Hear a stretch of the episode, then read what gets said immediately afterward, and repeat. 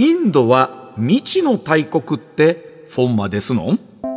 さあ皆さんはインド行かれたことあるでしょうか？およそ14億人という世界最多の人口を抱えるインド。近い将来、まあ、第3の経済大国になるとも言われているそうなんですが、えー、そんな中で我々日本人にとってあまり知られていない謎の多い国ではないでしょうか？では改めてインドとはどんな国なのか、うん、またどんな産業が盛んなのか、うんうん、えインド外交や南アジアの国際関係に関わる本も多く出されております。防衛大学校の教授でいらっしゃいます。伊藤徹さんに今朝はお電話つながっています。伊藤さんおはようございます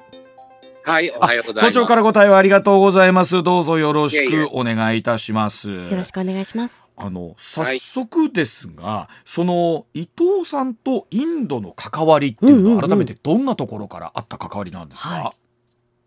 えっと、まあ、どこか地域を、まあ、国際政治っていうのを私は、まあ、学問分野としては研究してきたんですけど、はい。えー、まあ、あの、まあ、勉強するときに、どこか地域を方がいいというふうに、まあ、東教授から言われてですね、ええ。えーまあ、どこが面白いかなっていうふうに思ったときに、まあ、これまでに誰もやっていないようなところ、はい、おいうことを考えるときにこうインドっていうのが、まあ、インドが浮かんだ。はい、あの改めてその、どこもえインドっていうところの最初魅力？いや、誰もやったことがないとはいえ、どどの部分にこう惹かれたんですかインドの？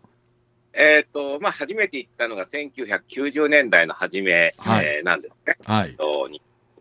その時に、この国って、まず、まあ、あの北から南までこう電車で移動したり、あるいは東から西までも移動したりするとですね、なんか全然違う言葉を喋ってたりとか、顔つきの人たちがいて、うん、これって一つの国なのかなっていうふうに思ったんですよね。それぐらいバラバラな感じだったんですね。そうですね。あの、すごく、まあ、多様性がある国で、うん、我々持ってるような国っていうのと、の概念を、まあ、あの覆されるような国なんですよね。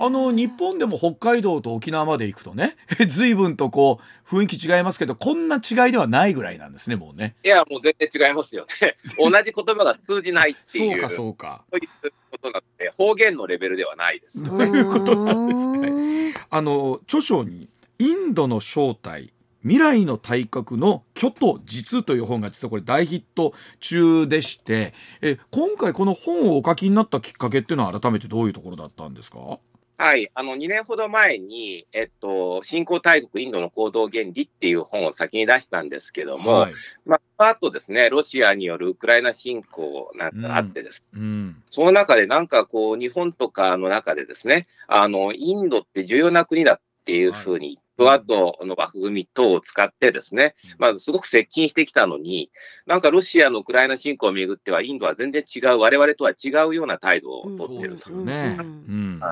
でそこで一体なぜなんだという、よくやっぱりインドって先生の本読んだけどわからないですよねっていうふうに言われてですね、えー、もう少し一般の方々とか、まあ、インドにったことのない方でも、はい、おインドっていうのがよくわからない国でありながらもですね、うん、少しでぼんやりとしたなんかこうイメージみたいなものが描ければ、はい、いいかというふうに思ってあの書いたのがこの本ということになります。どうなんですか？そのインドって僕がこの間データも確かにおっしゃったところ見ると14億人で、うん、労働人口若い方が多い国なんでしょ？先生。そうですね。あの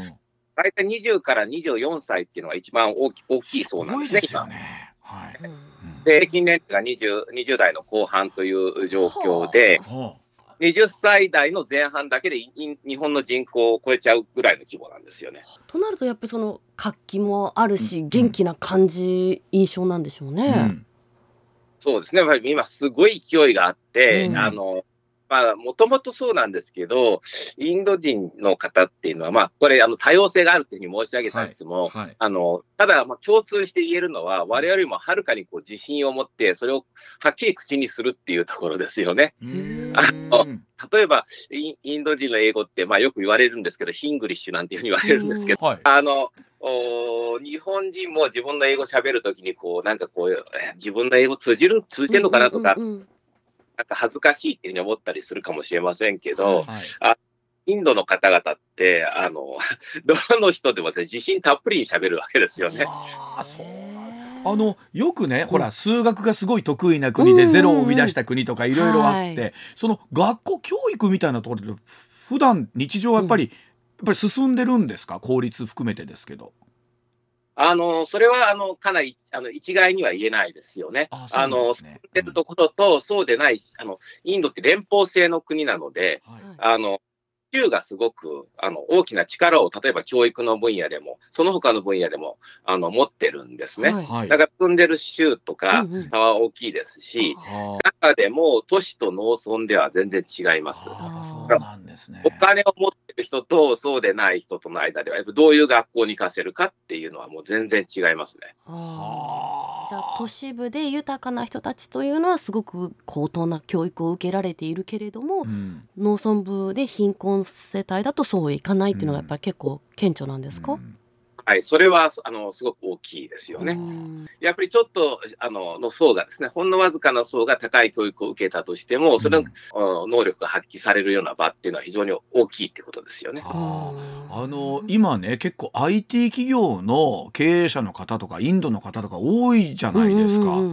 はい。ああいう皆さんってやっぱりそういったところから出た方が多いんですか？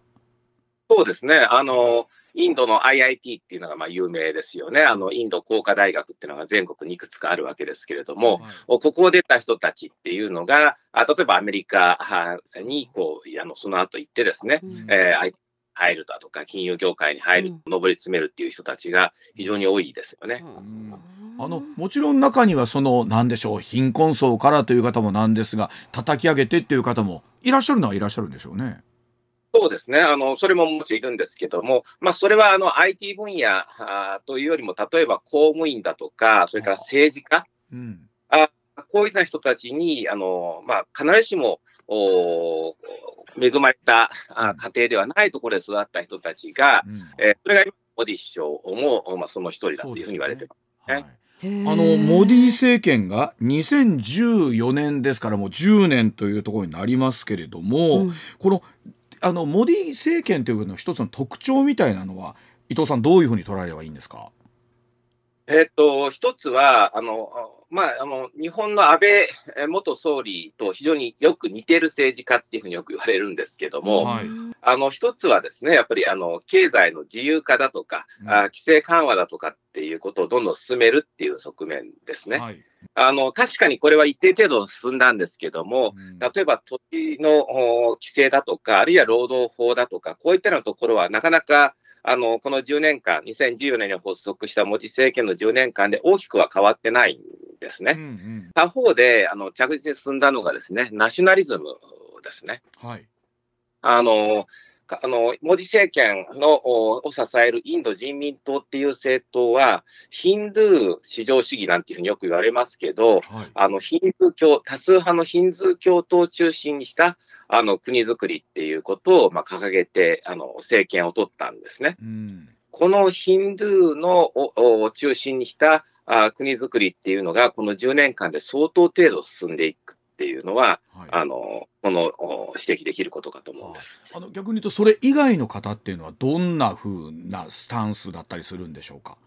あのはい、あのムスリム、イスラム教徒っていうのが、まあ、大体15%程度いるっていうふうにね。で、その他にシク教徒だとか、うん、あるいはジャイナ教徒とか、あ。仏教、いろんな人たちがいるんですよ。すね。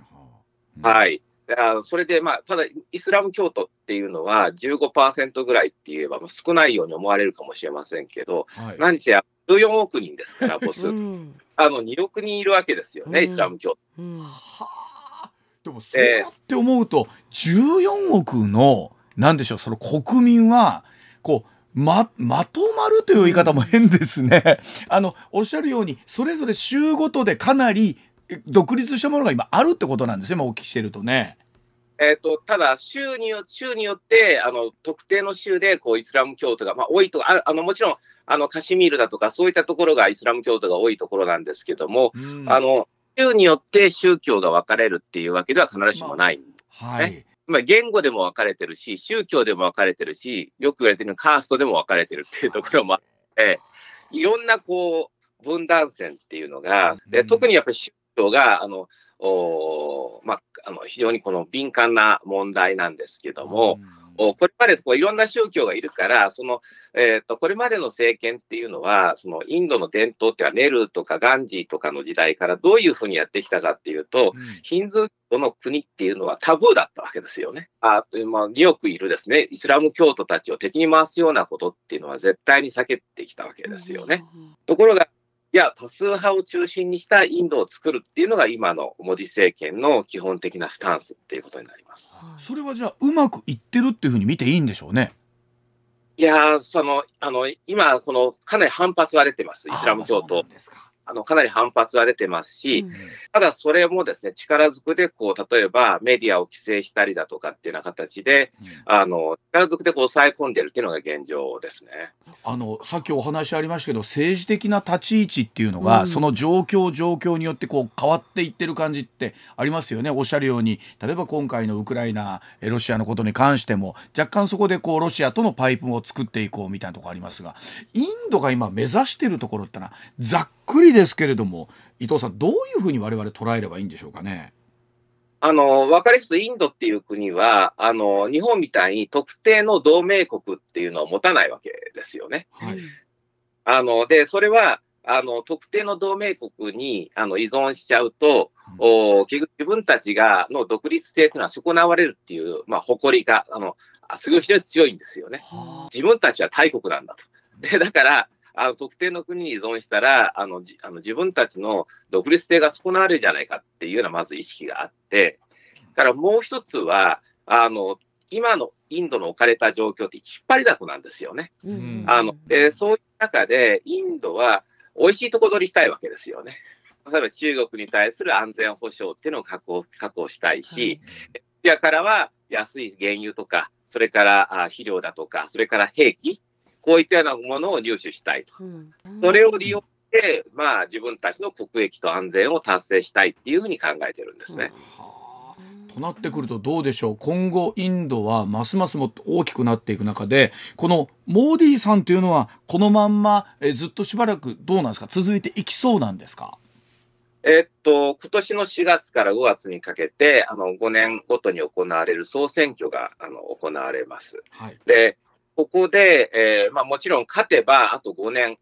2029年まで、うん、えー、通算15年、モディ政権が続くっていうことになります。はあ、まだあの年齢的にもあの十分あのトランプさんなんかよりも若いので、あでまあ、あの今、支持率はまあ大体60%超えっていうところで、う。ん、そのぐらい高い支持率を誇ってますので、うん、十分あの可能性は高いと思うんですが、ただ、あの野党がこううまくまとまればですね、あの民主主義、一応こういったところは民主主義的な選挙によって政権交代が起きる可能性は野党がまとまればあるかもしれません。野党の、えー、攻めどころみたいなところはどういったところになるんですか、うん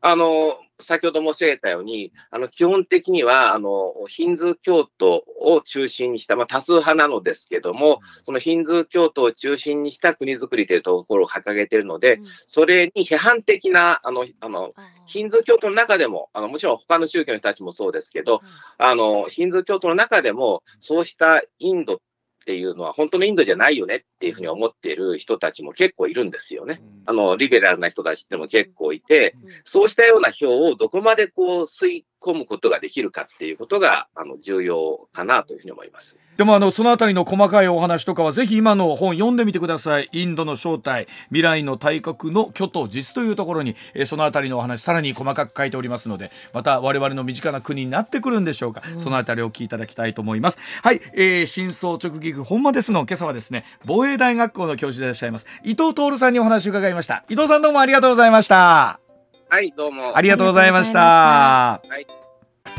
ここで番組からのお知らせです。4月20日土曜日に番組のイベントをやります。タイトルは上泉雄一のエーナー専門家スペシャル激論大阪春の陣。出演は数量政策学者高橋洋一さん。ジャーナリスト須田慎一郎さん。MBS ラジオニュース解説石田英二さん。そして私上泉雄一西村麻子アナウンサーも登場します政治経済外交安全保障など注目のニュースを皆様の目の前で高橋さん須田さん石田さんにズバッと切っていただく生討論イベントです。チケットはローソンチケットで現在先行販売中です。観覧チケットは3700円。配信チケットは2000円です。場所は大阪工業大学梅田キャンパス OIT 梅田タワー上昇ホールです。大阪メトロ梅田駅や JR 大阪駅からは歩いて5分です。詳しくは番組の公式ツイッターをご覧ください。